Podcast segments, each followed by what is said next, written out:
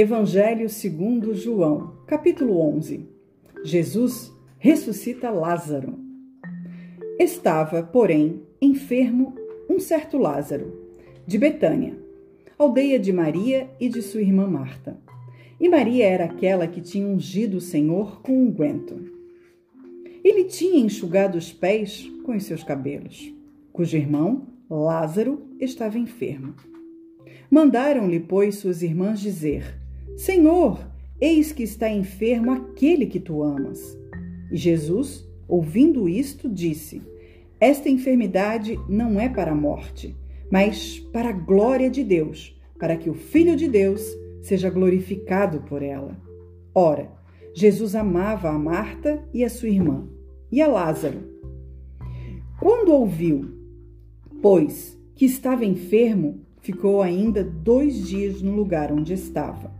Então, depois disto, disse aos seus discípulos: Vamos outra vez para a Judéia.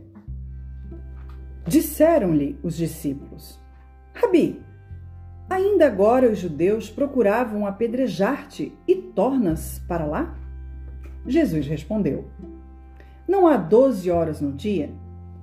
Se alguém andar de dia, não tropeça, porque vê a luz deste mundo. Mas, se andar de noite, tropeça, porque nele não há luz. Assim falou.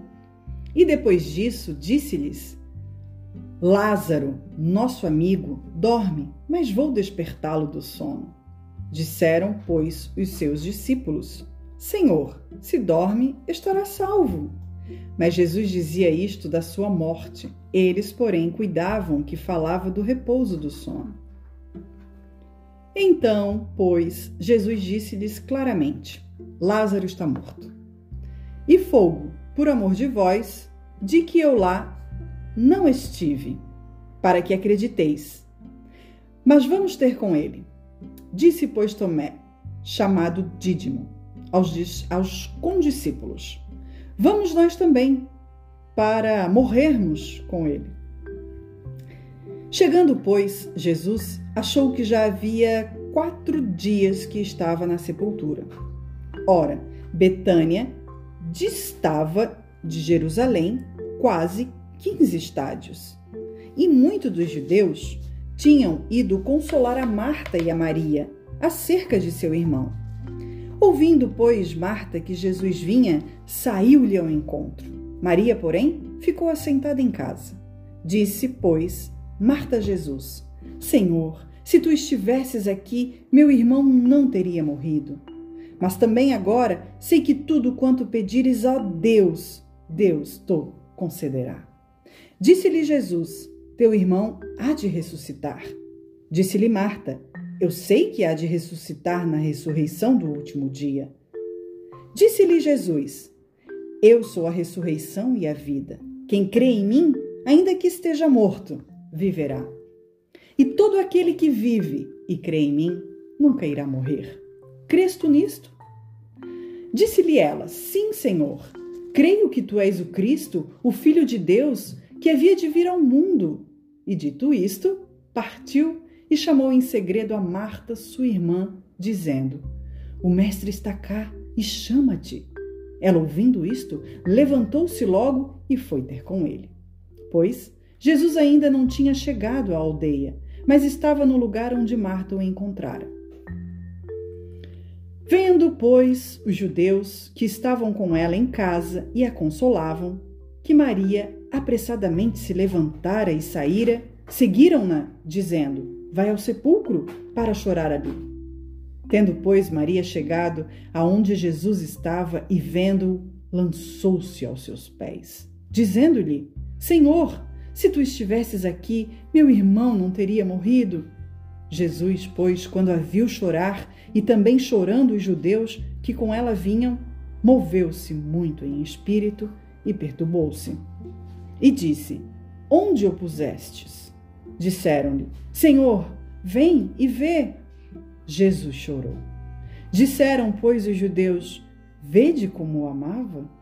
E alguns deles disseram: não podia ele, que abriu os olhos ao cego, fazer também com que este não morresse?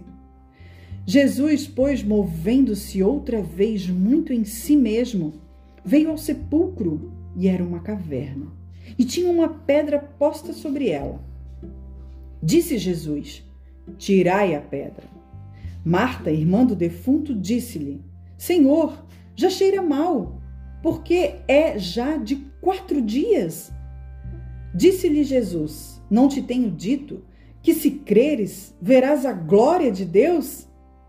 Tiraram, pois, a pedra de onde o defunto jazia. E Jesus, levantando os olhos para cima, disse: Pai, graças te dou por me haveres ouvido. Eu bem sei que sempre me ouves, mas eu disse isso por causa da multidão que está em redor, para que creiam que tu me enviaste. E tendo dito isto, clamou com grande voz: Lázaro, sai para fora. E o que fora defunto saiu, tendo as mãos e os pés ligados com faixas e o seu rosto envolto num lenço, disse-lhes Jesus: Desligai-o e deixai-o ir. Muitos, pois, dentre os judeus que tinham vindo a Maria e que tinham visto o que Jesus fizera, creram nele. Mas alguns deles foram ter com os fariseus e disseram-lhes o que Jesus tinha feito. Depois, os principais sacerdotes e os fariseus formaram conselho e diziam: Que faremos? Porquanto este homem faz muitos sinais. Se o deixamos assim, todos crerão nele e virão os romanos e tirar-nos-ão o nosso lugar e a nação. E Caifás, um deles, que era sumo sacerdote naquele ano, lhes disse: Vós nada sabeis, nem considerais que nos convém que um homem morra pelo povo e que não pereça toda a nação.